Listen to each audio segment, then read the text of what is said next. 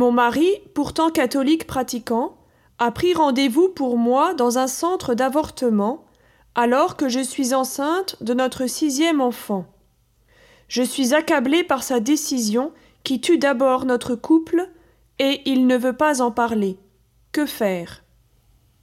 Réponse du père Denis Sonnet, conseiller conjugal du diocèse de Troyes. Que faire puisqu'il ne veut pas en parler? Chère Isabelle, je réponds en supposant que votre mari vous aime. Le ton de ma réponse pourrait être différent pour un mari qui n'aime plus sa femme.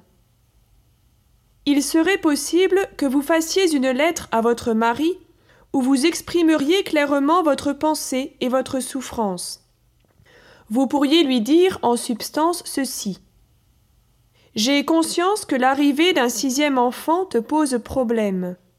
Je comprends parfaitement qu'il peut te paraître impossible d'assumer une responsabilité supplémentaire, d'autant que nous avons fait devoir de fécondité devant Dieu avec nos cinq enfants. Moi-même, je réalise aussi ce qu'il m'est demandé pour assumer une sixième grossesse. Mais cela dit, il faut que tu saches bien qu'un enfant qu'on prend à une femme est une déchirure viscérale inouïe.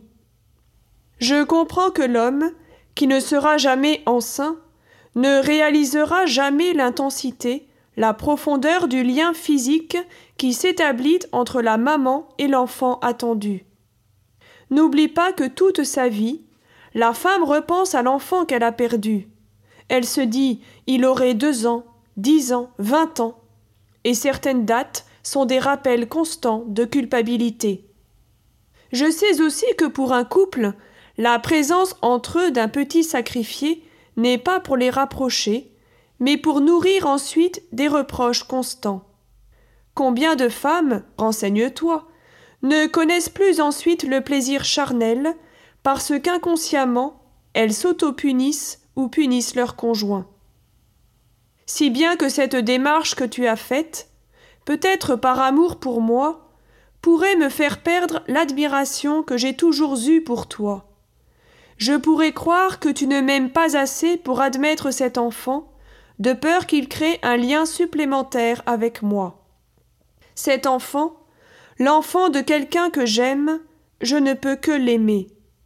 Qui sait si ce n'est pas justement cet enfant-là qui nous obligera à rester jeunes plus longtemps et enchantera demain notre vieillesse quand les autres auront pris leur envol. Je pense qu'il n'a pas demandé à vivre, c'est nous qui lui avons donné la vie. Nous n'avons pas le droit aujourd'hui de le tuer. Dieu a un projet sur lui. Peut-on faire avorter ce projet divin? Comprends que tu ne peux pas me forcer à avorter. Je te demande de ne pas casser notre amour et notre confiance. Je te demande de ne pas mettre la mort entre nous, de ne pas mettre la mort en moi. Si tu me laisses accueillir cet enfant, si tu l'accueilles toi-même, je te promets de faire tout mon possible pour le prendre en charge au maximum et pour éviter qu'il soit pour toi un poids trop lourd à porter. Ton accueil sera pour moi une raison de plus de t'aimer toujours davantage. Je prie pour toi, je prie pour notre couple, je prie pour tous nos enfants.